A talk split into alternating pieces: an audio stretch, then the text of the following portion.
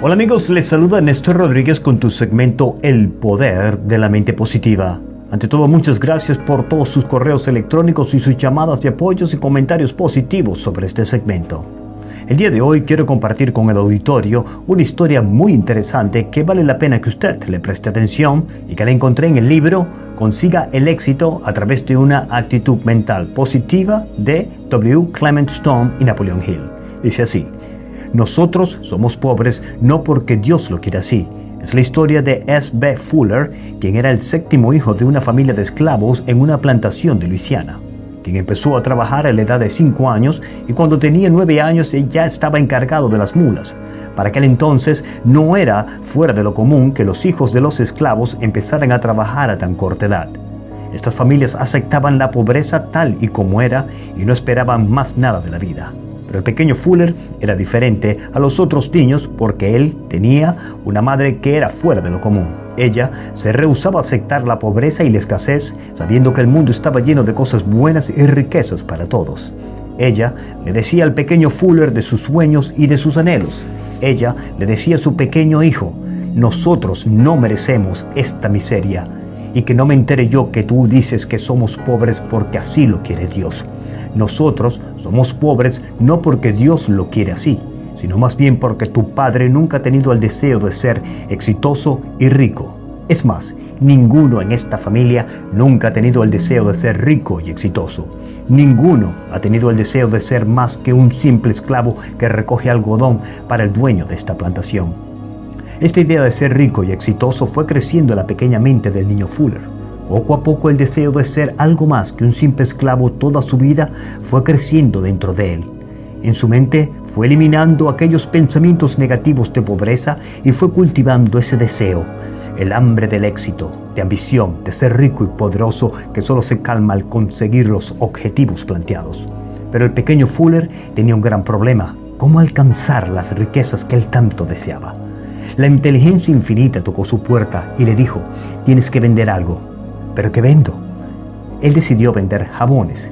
Así que el pequeño Fuller por 12 años vendió jabones de puerta en puerta hasta que un buen día se enteró que la fábrica de jabones para la que él estaba trabajando estaba a la venta por la grandiosa suma de 150 mil dólares.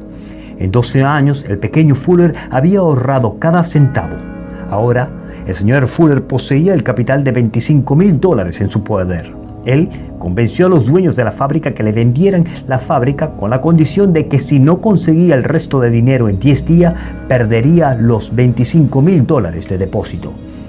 En el transcurso de sus 12 años como vendedor, ahora el señor Fuller se había ganado el respeto y la admiración de muchos comerciantes, así que acudió a ellos. Obtuvo también dinero de algunos amigos personales y de compañías de préstamos y grupos de inversión a la víspera del décimo día había logrado reunir 115 mil dólares, solo le faltaban 10 mil. En busca de la luz, había agotado todas las fuentes de crédito que conocía. Y recuerda Mr. Fuller, era entrada la noche, en la oscuridad de mi habitación, me arrodillé y empecé a rezar. Le pedí a Dios que me condujera a una persona que me prestara a tiempo los 10 mil dólares que me faltaban. Me dije a mí mismo, que bajaría con mi automóvil por la calle 61 hasta que viera la primera luz en un estacionamiento comercial.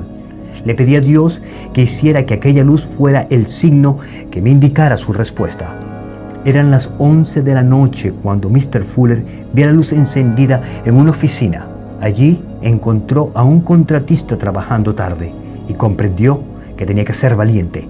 Y le preguntó directamente al contratista, ¿quieres ganar mil dólares? El contratista se sorprendió por aquella pregunta y le contestó, claro que sí. En tal caso, extiéndeme un cheque por un valor de 10 mil dólares y cuando le devuelva el dinero le entregaré mil dólares de beneficio. Recuerda Fuller que le dijo al contratista aquel. Mr. Fuller le indicó al contratista los nombres de las demás personas que habían prestado el dinero y le explicó exactamente y con todo detalle en qué conseguía aquel negocio. Al terminar aquella noche, Mr. Fuller tenía en su poder un cheque por 10 mil dólares que le faltaban para la compra de la fábrica de jabón. Posteriormente, consiguió derechos no solo de aquella fábrica, sino también de otras siete, incluidas otras fábricas de cosméticos y una fábrica de telas y un periódico.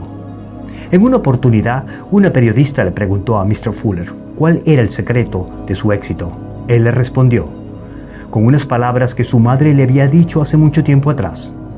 Somos pobres no por la culpa de Dios, somos pobres porque tu padre nunca tuvo el deseo de ser rico. Es más, nadie en nuestra familia ha tenido jamás el deseo de ser otra cosa. Espero esta historia haya sido de su agrado e inspiración y nos vemos la próxima semana cuando hablaremos de cómo puede usted hacer sus sueños realidad. Este podcast está siendo patrocinado por Spinal Rehab Group. Siempre pensando en tu salud. Visítanos en spinalrehabgroup.com.